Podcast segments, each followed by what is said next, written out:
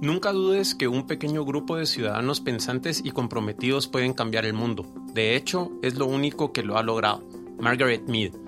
Hola, soy Manolo Álvarez y esto es Conceptos, conversaciones casuales acerca de temas importantes.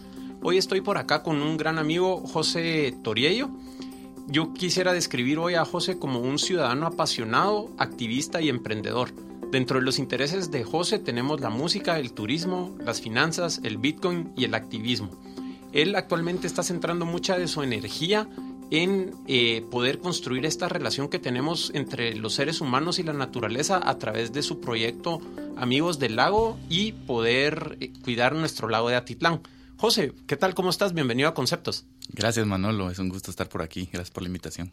Súper. Eh, de verdad que hace ya mucho tiempo que quería tener esta conversación con vos. Sé que hemos conversado mucho pues fuera de micrófonos, pero creo que tu pasión por el mundo y todo lo que querés estar logrando para hacer del mundo un mejor lugar es algo que vale la pena que otras personas eh, se enteren, ¿verdad? Y, puedan compartir y, y, de cierto punto ver cómo podemos construir una audiencia más grande para que otras personas pues se puedan sumar a esto que estás haciendo, que creo que es bien importante. Así que gracias por hacer el tiempo.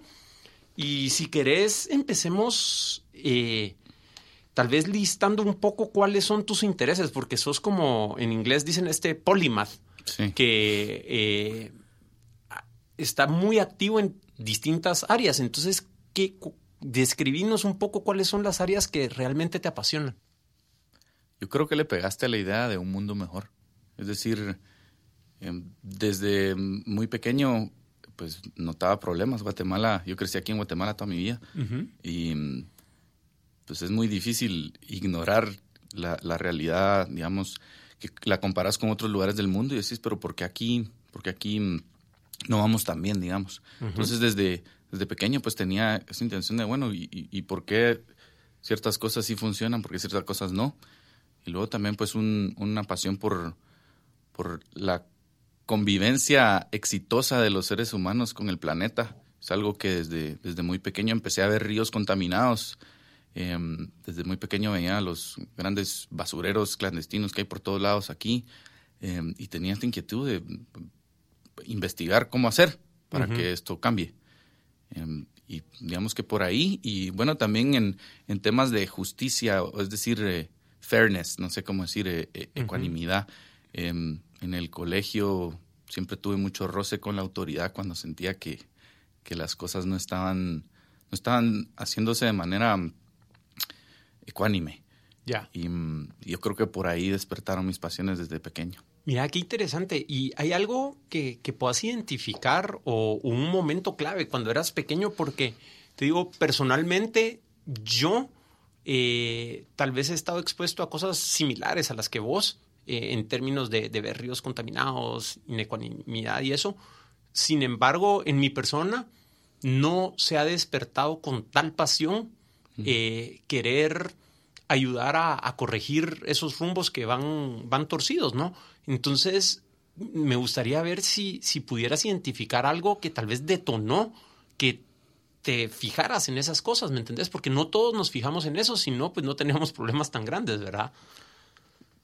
Pensando así muy, muy a primera, a primera vista, se me ocurren dos cosas. Una, eh, ser el hermano mediano, es decir, yo soy, yo soy el, segundo de tres hombres y una nena. Em, y, crecí, digamos, como que en medio. Entonces me tocaba relacionarme con muchas personas y también tenía un montón de primos. Entonces, eh, como que por estar en medio de todo, creo que me, tocó em, conocer a muchas personas desde chiquito. Y luego, eh, por mis problemas eh, en el colegio, pasé por varios colegios. Entonces, como que fui viendo una, fui teniendo mucho contacto humano con, personas de, todas las edades, de, todos los, digamos, hasta clases sociales, si querés. Em, y quizás, quizás por ahí es que, es que eh, me relaciono mucho con, las personas y entonces como que fui notando patrones eh, de comportamiento desde muy pequeño y como que tratando de entender más al ser humano. Qué bonito eso que mencionas, porque tradicionalmente pues no encajar en un sistema educativo tradicional eh, se ve como algo malo, ¿no? Y, y, creo que en este caso, pues nos estás poniendo una luz sobre que, pues mientras más diversidad a la que te expongas, eh, tengas esa oportunidad de, estar expuesto a más diversidad, eh, mejor es. Y, tal vez agarramos un pequeño desvío aquí ahorita y, ver cómo, cómo estás viendo vos el, sistema educativo. Eh, sé que tenés un hijo pequeño ahora y, que pronto pues va a estar en el... No sé si ya... va, a un, va a un colegio donde aprende múltiples idiomas. Sí, pues. ¿Verdad? Entonces, ¿cómo estás viendo la relación, pongamos, entre nuestra situación social y ecológica y, el sistema educativo del que la mayoría de nosotros ha salido. Sí, yo creo que yo soy, yo comparto la idea de que el sistema educativo como está hoy es eh, un producto de la revolución industrial, donde el, objetivo era producir trabajadores buenos para las fábricas. Em, pues las, las campanas, eh, los horarios, eh, la compartimentalización del tiempo creo que, que eh, pues era el objetivo y, que ahora estamos en, en una fase donde esos sistemas educativos, digamos, son, están anticuados, no están, no están cumpliendo con su función bien. En, casos muy específicos, tal vez de, de las eh, ciencias, tecnologías, ingenierías, em, tal vez ahí, ahí sí necesitamos cierta estructura y cierto, digamos, rigor, pero mm, en realidad como que estar en la clase eh, todo el día te desconecta del mundo real. Y creo que eso, eso es algo que yo viví mucho, como que tener conocimientos en teoría, pero querer, o sea, a la hora de salir a, la, a, la, realidad, al, mundo normal, digamos, eh, toparme con que era mucho más efectivo intentar hacer las cosas, aprender, intentar hacer las cosas, aprender, en lugar de como que agarrar un manual, un libro de cómo se hacen las cosas y, empezar así. Em, entonces, pues, eh, y, yo, eso es un buen, buen punto para hablar un poquito de la, de la organización que represento hoy aquí, que es la Asociación de Amigos del Lago de Atitlán, okay. que, tiene un programa de educación ambiental que está llegando hoy en día a 130 escuelas en, en Sololá, eh, impactando la vida de más de 15 mil niños, eh, con programas de educación ambiental justamente de, enfocados en salir al campo y aprender las cosas viéndolas. Tenemos un, currículo que fue diseñado por, profesionales eh, de la pedagogía, em, que ya tiene más de 15 años de estar siendo implementado. Em, el año pasado obtuvimos el digamos, reconocimiento del Ministerio de Educación como el currículum oficial de educación ambiental en Sololá y que se tiene que dar ahora en, Sololá. Em, estamos eh, queriendo expandir ese programa, pues porque vemos que, que justamente sacar a los niños de la naturaleza para enseñarles de la naturaleza no tiene sentido cuando la naturaleza está tan cerca ahí. Y, y los conceptos, eh, digamos, cosas como digamos, la, higiene en el agua, el manejo de desechos sólidos, ese tipo de cosas, eh, especialmente en los niños, eh, se, se, logra despertar mucho la pasión por, por querer cuidar el planeta especialmente si lo tenés ahí cerca y vas al campo a hacer las cosas. Entonces, por ejemplo, em, todos estos niños que participan en el programa eh, van y hacemos siembras de árboles. Eh, el año pasado sembramos 230 mil árboles en zonas de recarga hídrica en Atitlán, que es eh, digamos, muy importante porque pues esto previene la erosión y, hace que el, que el, lago tenga, digamos, una, una calidad de agua mejor. Em, entonces, pues sí, tratando de conectar las cosas, ¿verdad? Em, estamos poniendo en práctica ese tipo de metodologías educativas, digamos, de vanguardia. Tratar de alejarnos de, esto de encerrar a los niños por, por 14 años en una, en una aula donde se les explica en lugar de dejarlos aprender. Genial. Para aquellos de ustedes que estén interesados en, en, escuchar, tal vez no necesariamente lo que está mencionando José, pero un episodio completo respecto a educación no tradicional, eh, pueden ir a podcast.conceptos.blog y buscar eh, la palabra Waldorf. Y ahí van a encontrar eh, una conversación de, una hora detallando la, metodología de educación Waldorf, que está bastante orientada a tener a los niños en, contacto con la naturaleza. Buenísimo, José. Entonces, esto está consumiendo una buena parte de, tu tiempo y, energía ahora. Entonces, me gustaría que, nos contaras un poco cuál es la, visión y, tu objetivo de transformar el mundo a través de este proyecto y pues darnos todos los datos como organización de, qué están haciendo eh, y, de verdad usar los micrófonos para hacer el pitch que querrás para poder incentivar a las personas que nos están escuchando allá afuera a, que se unan, apoyen, porque creo que el, futuro del mundo es trabajo de todos. De acuerdo. Em, yo comenzaría con que mi creencia es que el, estado del lago de Atitlán es un reflejo de nuestra conciencia colectiva. Es decir, em, si, medimos cómo está el lago, es, un buen indicador de cómo estamos nosotros, eh, cómo nos tratamos nosotros. Es, es, eh, es para mí un indicador y, ese indicador pues eh, nos dice que estamos algo mal. Es decir, el, todas las estadísticas que vamos midiendo desde hace muchos años de la calidad del agua del lago no han mejorado, sino es que por, por ser, ser buena gente. Es decir, vemos que ingresan al lago aproximadamente entre 300 y 500 litros por segundo de aguas residuales. Entonces, esto es aguas eh, que descarta la gente en, su, en sus casas, incluido en, algunos casos los alcantarillados enteros de, de Sololá, por ejemplo, Panajachel. Eh, son aguas negras que están entrando al lago todo el tiempo. Muchas aguas grises, todavía hay mucha gente lavando con jabones en, las orillas del lago y descargando eso directamente. Entonces, eh, pues yo me enteré hace como unos tres años del, proyecto que había iniciado Amigos del Lago, eh, impulsado en primer lugar por la Escuela Regional de Ingeniería Sanitaria de la Universidad de San Carlos y el trabajo de un grupo de científicos de diversas universidades, tanto de, Guatemala como de Estados Unidos, donde decían, eh, pues, que esto se precipitó por el tema de la cianobacteria, que me imagino ahora ah, te has dado cuenta, viene de vuelta. Es, decir, en el 2009 un un florecimiento muy grande de cianobacteria y más o menos cada dos años desde entonces eh, ha vuelto a, brotar en grande y como que se nos pone enfrente otra vez. Muchas están, están, voy a usar francés aquí, cagándose en el lago. Em, y entonces me enteré que había una propuesta para mm, básicamente juntar todas estas aguas y trasladarlas al, sur, em, a una planta de tratamiento, digamos, digamos, que, recoja todo y que prevenga que, entre una gota más de agua sucia al lago. Em, y dije, wow, esto, esto está interesante. En aquel entonces pretendía hacer un, tubo que pasaba por toda la orilla del lago, eh, donde cada, digamos, cada vecino iba conectando su, vivienda y, se trasladaba eso por la tierra. Eso pues me parecía bien complejo de, lograr porque tenías que negociar derechos de, de, paso en todos los terrenos de la orilla del lago y eso iba a ser dificilísimo. Y bueno, hace como tres años el ingeniero Raúl Aguilar, algunos lo conocerán, es un, ciudadano distinguido de Guatemala que ha hecho mucho trabajo eh, tanto en lo privado como en lo público para mejorar la, infraestructura civil del país.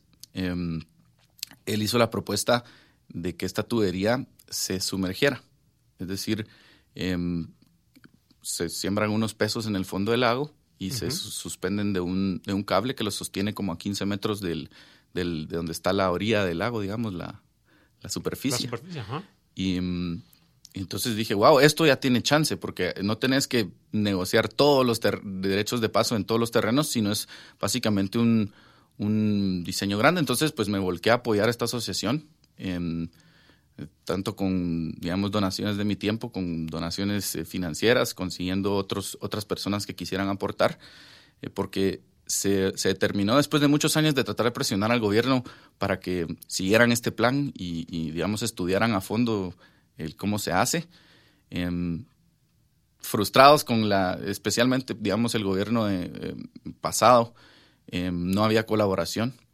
Y, y entonces em, se decidió bueno, juntemos recursos y contratemos a los ingenieros para crear esta propuesta, basado otra vez en que ya los científicos nos habían dicho, miren, si, si ustedes quieren un lago limpio, pues primer paso, dejen de tirar todas sus aguas sucias ahí, ¿verdad? Em, hay muchas otras cosas que hacer, by the way, em, pero esto es como para mí el primer gran paso. ¿Y por qué es importante? O sea, porque más allá de un lago limpio, ¿qué, ah, qué lindo que el lago esté limpio. Em, para mí es un, si esto se logra, eh, es necesario que colaboren todas las instituciones del país, todos los diferentes grupos étnicos del país, todas las eh, cooperaciones internacionales del, país. Eh, está representado en Atitlán como que un microcosmos de nuestra sociedad. Y si logramos tomar este gran paso que requiere de la colaboración de todos, eso significa que unimos criterios em, y que creo que la sociedad de Guatemala está demasiado dividida. Tenemos más cosas en común, más, más eh, cosas que hacer eh, en pro del bienestar de todos que, lo que nos divide. Entonces, me parece que es un gran ejemplo y, podría ser, si lo logramos hacer, eh, algo que, hace mucha falta, siento yo, en el país y, en general en, el mundo, pues ejemplos de cómo las cosas van bien. Em, porque pues hay tanta mala noticia por todos lados y, y, como que a veces cuesta inspirar en las personas pues, y evidenciar que el futuro puede ser mejor. Entonces, que yo creo que si logramos este proyecto va a ser un gran incremento en el autoestima del país. Es decir, miren, logramos resolver este problema que era, que era tan aparentemente difícil. Mira, José, ¿y, ¿y, qué consejo nos podrías compartir respecto a cuando todos nosotros nos encontramos en una situación donde estamos ante un problema grande, abrumador, y vemos que tradicionalmente eh, se ve que ese problema lo debiera resolver alguien más. Como mencionaste ahorita, que bueno, esto debiera ser camota del gobierno. Y eh, creo que la, postura tuya y de la organización ha sido, bueno, esto es importante y en lugar de irte por el camino tradicional de que, bueno, que lo resuelve el gobierno, que lo resuelva alguien más, ustedes se remangaron las mangas y dijeron, acabamos nosotros. Entonces, como que, ¿cuál sería el diálogo interno de una persona o, cómo te motivaste, inspiras a decir, esto es importante en el mundo y bueno, aquí voy yo, no, aquí no van los demás. ¿Qué nos podrías decir al respecto de eso? Pues yo te diría que el, es quién quiero ser yo, o sea, ¿dónde, dónde me voy a parar yo, qué quiero, mm, qué quiero representar yo, qué quiero poderle decir a mis hijos acerca de esto cuando me digan, papi, ¿por qué no arreglaste esto? Em, pues quiero poderles decir, yo hice todo lo que yo, podía hacer. Y eso significa dedicar tiempo. Por eso, eh, eh, con esa, ese dicho que empezaste, me parece muy pertinente, que es em, ciudadanos pensantes y comprometidos para lograr un cambio. Entonces tiene que dar un, un, una promesa con uno mismo de yo le voy a dedicar cierta parte de mi tiempo, cierta parte de mis recursos a esto. Em, si las cosas, eh, o sea, al final, ¿qué tanto te importa algo? Eh, es eh, una función de cuánto tiempo y energía le dedicas. Em, pues sí podemos decir, ay, sí, es que a mí como me gusta la reforestación. Bueno, ¿cuántos árboles sembraste? y, y, pues cuando los problemas son demasiado grandes, hay cosas que uno puede hacer. Hay cosas pequeñas que uno puede hacer y en este caso ah, yo, tuve la gran suerte de que encontré un grupo de personas que compartían mi, mi, pasión por el lago y, que habían demostrado resultados. Un equipo ya conformado de personas trabajando ya. Y yo dije, puchica, yo me puedo sumar a esto y no sentirme tan solo. Es decir, y ese es un poquito el, el, llamado quizás que hago, que, que, muchas personas no conocen lo que hace la Asociación de Amigos del Lago Titlán y tienen cierta pasión por el lago, em, que conozcan y que nos apoyen. Necesitamos todo el apoyo que podamos conseguir. Em, es una labor em, cuesta arriba, es decir, tenés ciertas, pues hay, hay, mucha división histórica en el lago, hay mucho resentimiento, digamos, eh, de, de, la historia violenta que es Guatemala. inclusive, pues por arremangarlos las manos y empezar a trabajar en resolver el problema, resulta que ahora estamos queriendo imponer nuestra voluntad y que, y que no, estamos, no estamos siendo suficientemente incluyentes. Es, a veces la crítica, cuando pues en realidad no es cierto. Es decir, hemos, hemos hecho mucho por comunicar lo que queremos hacer, por invitar a la gente a participar, pero pues las críticas siempre vienen, ¿verdad? Es, muy fácil criticar y es mucho más difícil hacer las cosas. Entonces, pues yo me enfoco en, en seguir adelante, trabajar, avanzar todos los días un poco y que, y que mm, ojalá aprovechando ciertos contextos, digamos ahorita que hubo un brote de cianobacteria, la gente pone más atención. Entonces aprovechar estos contextos para, para después mostrar el trabajo que hemos hecho y decir, eh, ayudemos. Buenísimo. Y yo quisiera construir un poco sobre lo que nos comenta José, porque yo miro que cada vez como seres humanos pasamos más tiempo en el Internet, en el WhatsApp, los memes, ¿por qué no decirlo? Pornografía a granel, de todo. y, y, y, qué interesante lo que menciona José, porque creo que hoy por hoy es más fácil que nunca poder encontrar personas que comparten nuestros valores y lo que queremos ver en el mundo. y, y sin embargo, creo que no utilizamos las redes sociales con ese fin. lo utilizamos principalmente más como un medio de distracción y eso, y no, no quiero decir que esté mal, pero ¿qué tal si empezamos a, a, a promovernos por ahí? acerca de las causas que son importantes para nosotros y buscar otros guatemaltecos, ciudadanos del mundo, de cualquier lado, que se puedan ir sumando a, esas cosas que son importantes resolver, porque un problema grande no lo puede resolver una persona.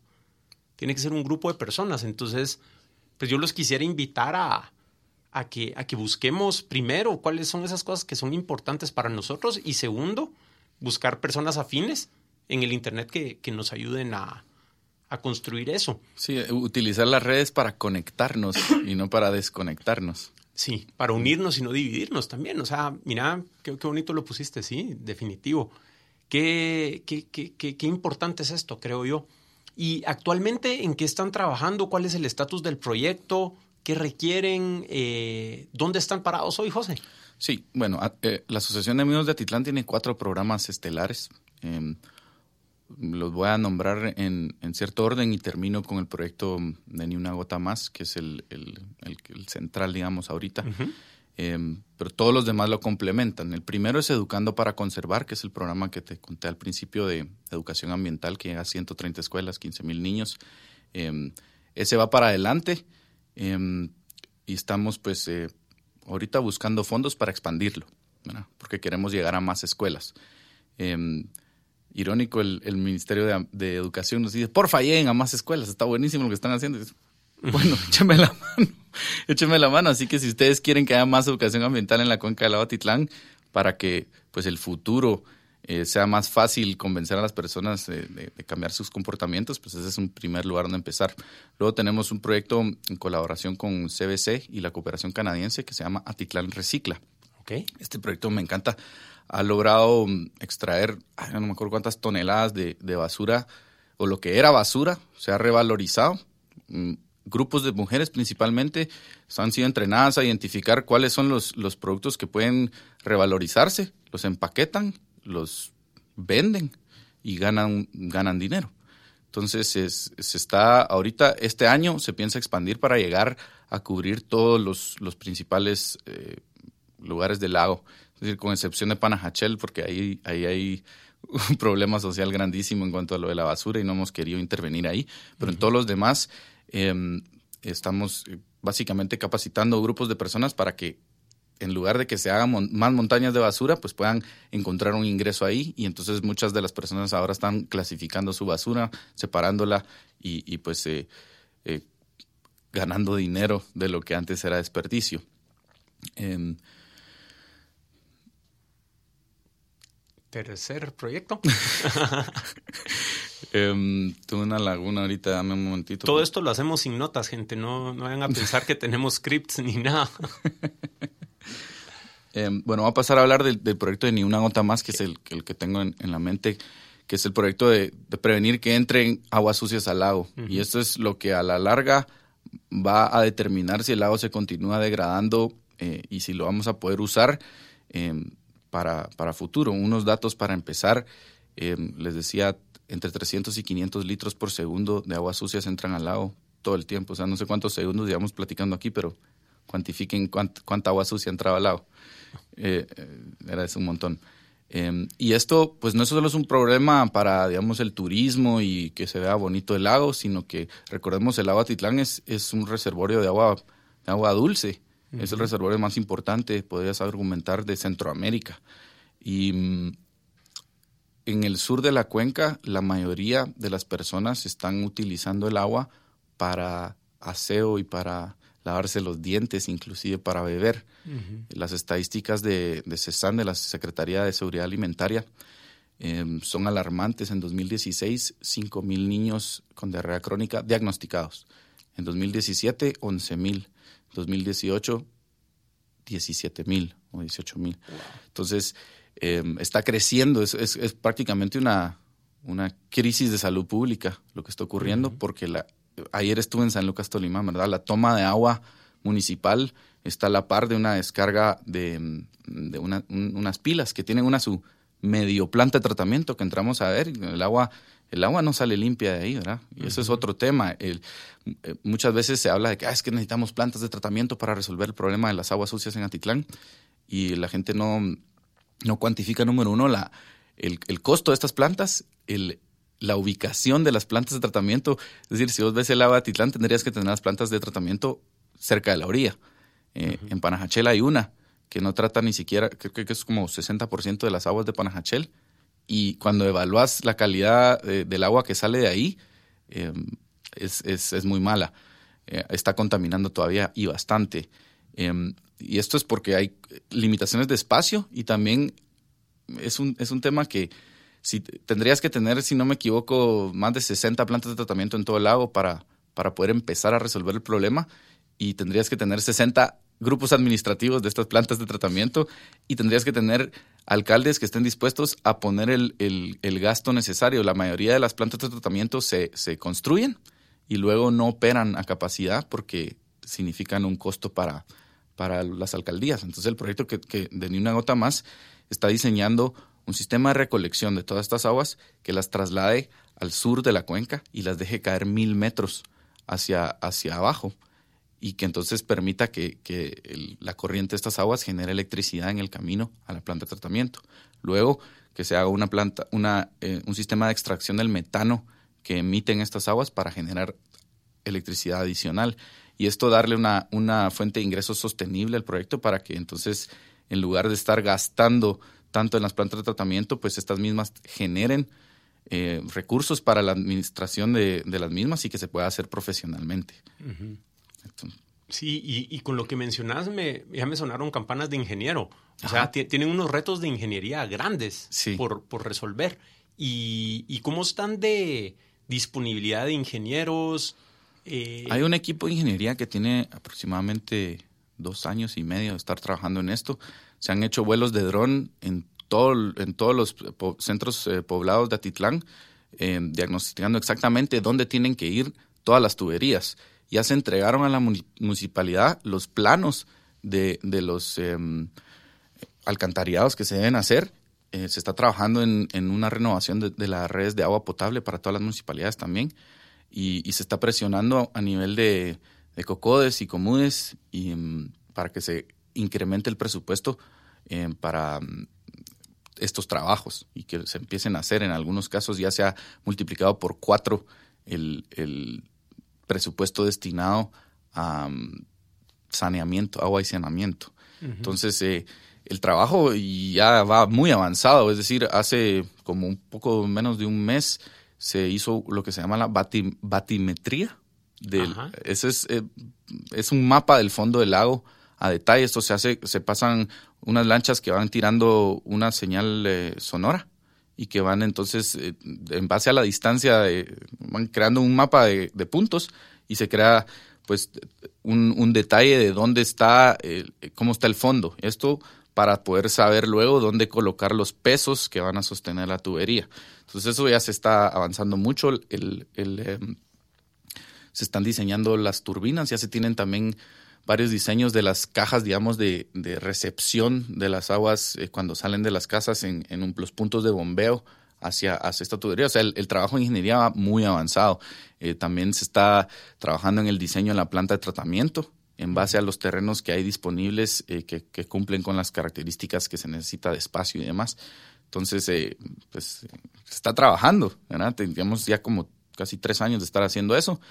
Em, y pues se pretende terminar y entregar la ingeniería completa de cómo se, de cómo se rescata el agua Titlán, por lo menos en cuanto a las aguas residuales, eh, en primer trimestre del año entrante. Pues qué, qué buena noticia eso.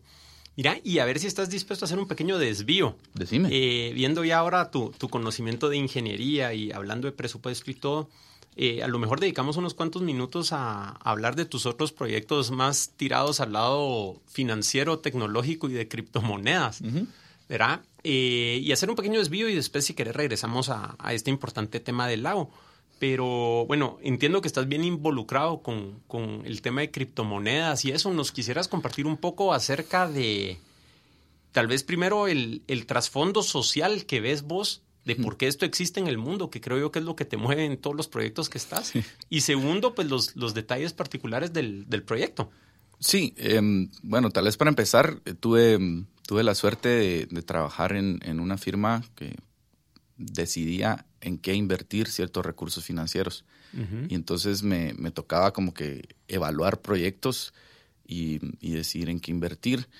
En, eh, desde, digamos, startups hasta, hasta mm, real estate, hasta mm, inversiones en bolsa. Y eh, entonces en esas investigaciones encontré una, una, cosa que se llamaba Bitcoin hace algunos años. Em, y pues yo diría que lo increíble del mundo hoy en día es poder mandar un mensaje de aquí a la India por nada, en un segundo, o a la China o, a Australia, donde querrás. Puedes conectar inmediatamente al teléfono, verte a la cara con alguien que está del otro lado del mundo, pero mandarles dinero no es tan sencillo. Y, mm, digamos, la tecnología del dinero, pues la, me puse a estudiarla. en la historia del dinero, ¿qué es el dinero? Es, es, es, es, interesante porque pasamos buena parte de nuestro día, mm, digamos, persiguiendo esta cosa que se llama dinero y muy poco de nuestras vidas estudiando qué es y cómo funciona y por qué. Entonces, eh, pues me, metí de grueso en, en, estudiar el fenómeno del dinero en la historia de la humanidad y me pareció que esta tecnología Bitcoin era algo importante. Eh, ¿Por qué? Porque digamos que está descentralizando el poder eh, hay, un, hay un dicho, hablando de dichos, eh, Baron von Rothschild decía, dame control de la oferta monetaria de un país y me importa un bledo quién haga la ley. es decir, el, dinero es central en nuestra actividad todos los días, afecta muchísimo lo que se puede hacer y lo que no. Entonces, eh, pues, el, a mí no me gusta decir criptomonedas porque es, es, un término que confunde a la gente yo prefiero decir monedas descentralizadas o monedas digitales, que de hecho ya la gran mayoría del dinero en el mundo es digital.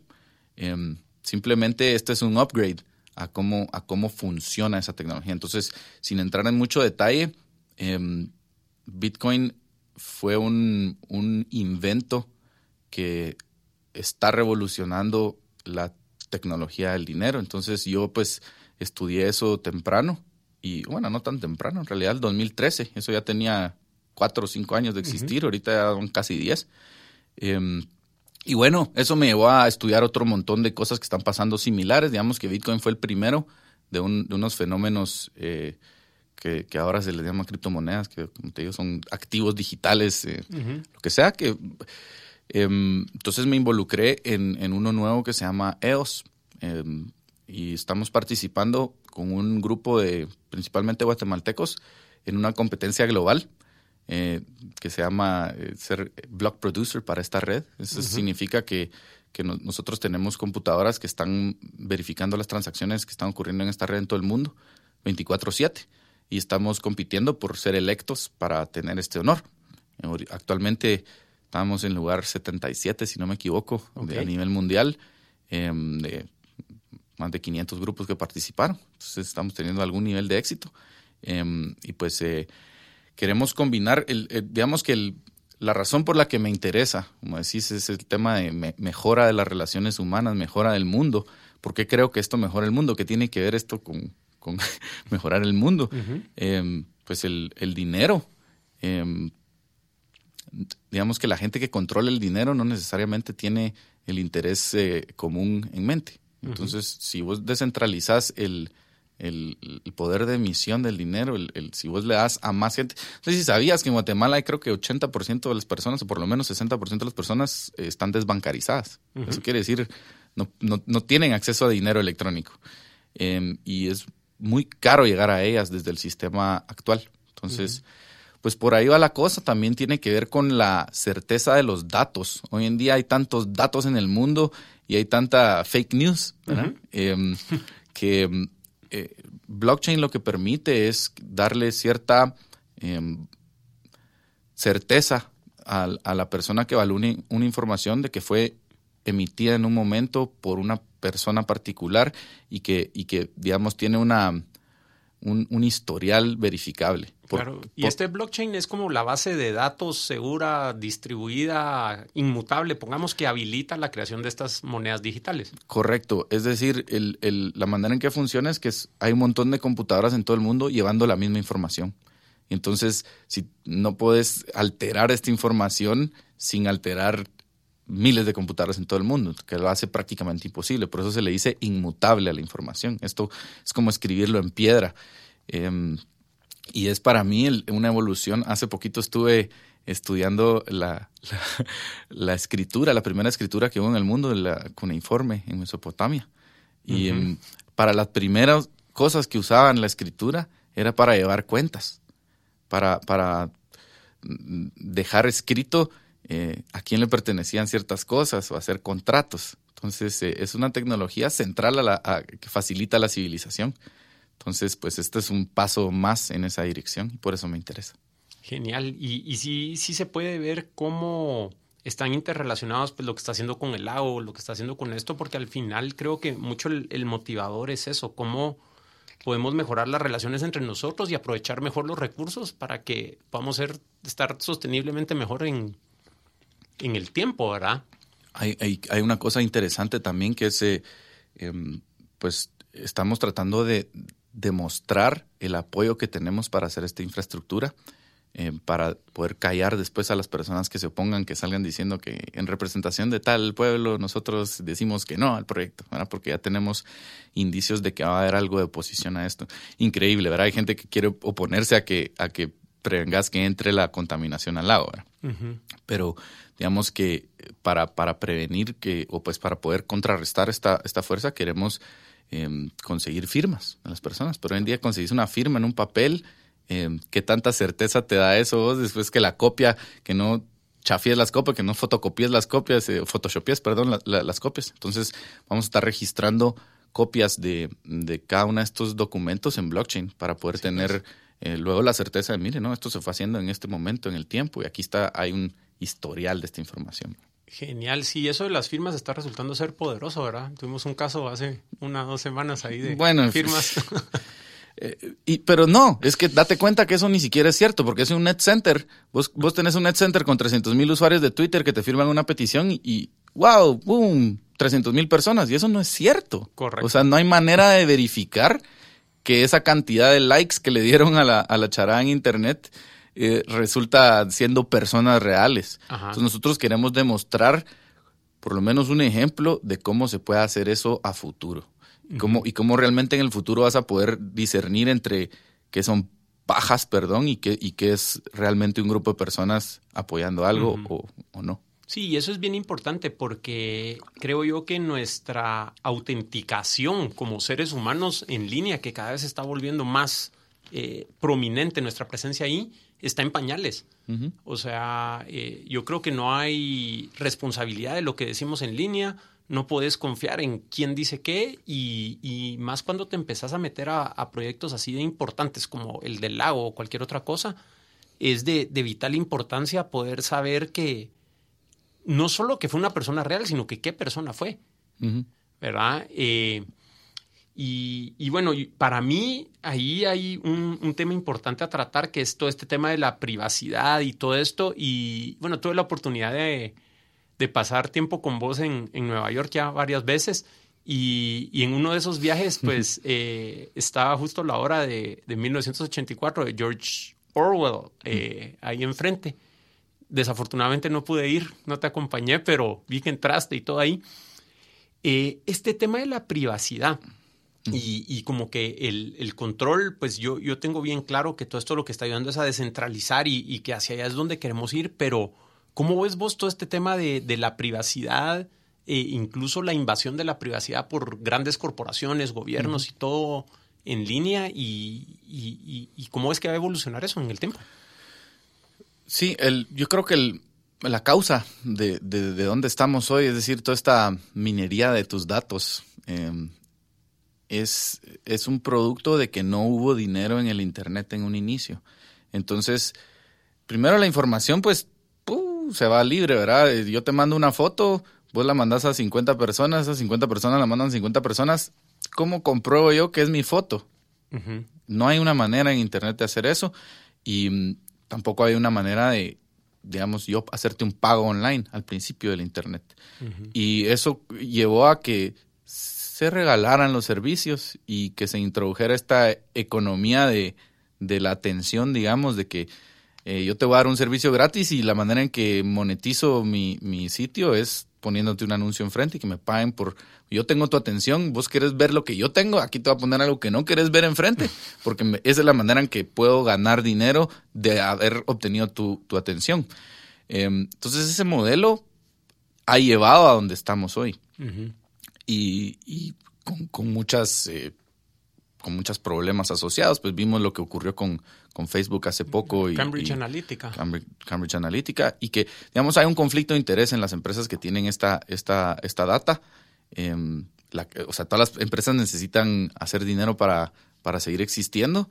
Y entonces, ahorita el modelo es, voy a recolectar toda esta data, pero siempre va a haber esa tentación de, mira, dame la data de Manolo, Facebook. Yo quiero saber exactamente Manolo. No, no, yo no quiero saber la gente como Manolo, yo quiero saber Manolo. Em, o pues la, la, los grandes estados que también pues sabemos que tienen, llegan a, pedir los datos de alguien que les parece sospechoso. Digamos, el, el, el poder que eso le da a un ente central em, tiende a la corrupción. Entonces, eh, todavía falta mucho para que arreglemos esto, pero ya tenemos algunas herramientas, en el caso de mm, Bitcoin, EOS, eh, otros, otros proyectos de blockchain que están tratando de, digamos, alejarnos de, la, de, la, necesidad de vender publicidad para ganar dinero en Internet y entonces poder hacer algo más directo entre vos y yo y que nadie más tiene que enterar. Como ahorita, no hay nadie oyendo. no, pues esto es diferente porque aquí queremos que nos escuchen, pero si, si, no quisiéramos, yo te mando un email eh, depende de mi servidor y quién está hosteando eso, eh, quién tiene acceso a esa información. Em, y eso no está bien. No está bien. Estamos totalmente de acuerdo. Mira, y ahorita mencionaste algo interesante que fue, bueno, nos falta mucho para resolver esto. Y, y, también nos falta mucho para poder resolver el tema del lago. Y bueno, eh, en uno de estos viajes, recuerdo que te pusiste un sombrero y dispusiste a hacer una triatlón. Eh, Yo esa vez con, con, un grupo de personas, pues nos dividimos. Una persona nadó, una persona corrió y yo hice bicicleta, ¿sabes? Y, y vos en ese momento dijiste, sin haber entrenado ni nada, eh, creo que estabas cambiando hábitos alimenticios y estabas en una transformación eh, personal ahí en tu vida. Y igual que estos dos proyectos, o sea, te faltaba un montón para llegar y dijiste, aquí voy y, la terminaste. Eh, creo yo que ahorita atando cabos, o sea, hay algo en vos que, le llama la atención como que esos proyectos de largo plazo difíciles que paso a paso se logran.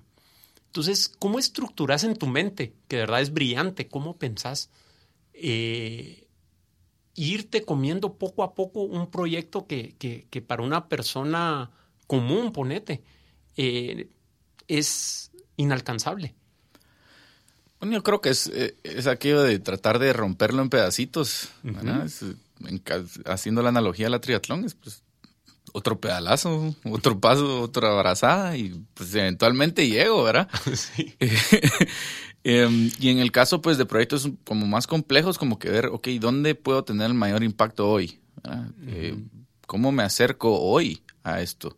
Em, eso es como la estrategia en general. ¿A quién le hablo que me pueda ayudar con esto hoy?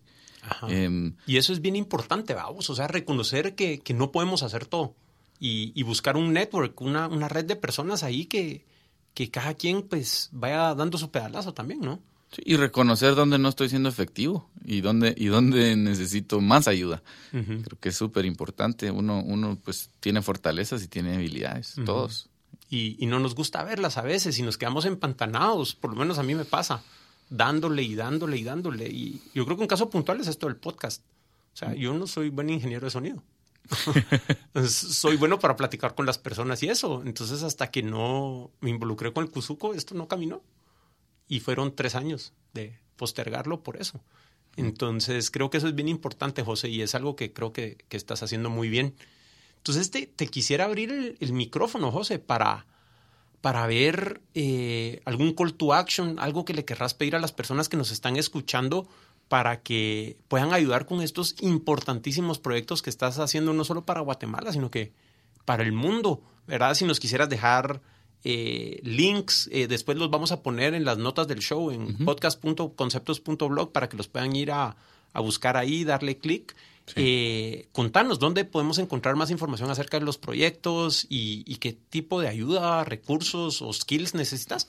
Sí, em, pueden ir, para los que se quieren enterar más, a la página en Facebook Amigos Atitlán. Ahí todos los días hay posts sobre lo que se está haciendo. Ahí pueden comentar, mire, quiero saber más información. Eh, estamos recreando toda la comunicación web de este, en este momento para salir con una campaña grande em, en los próximos meses.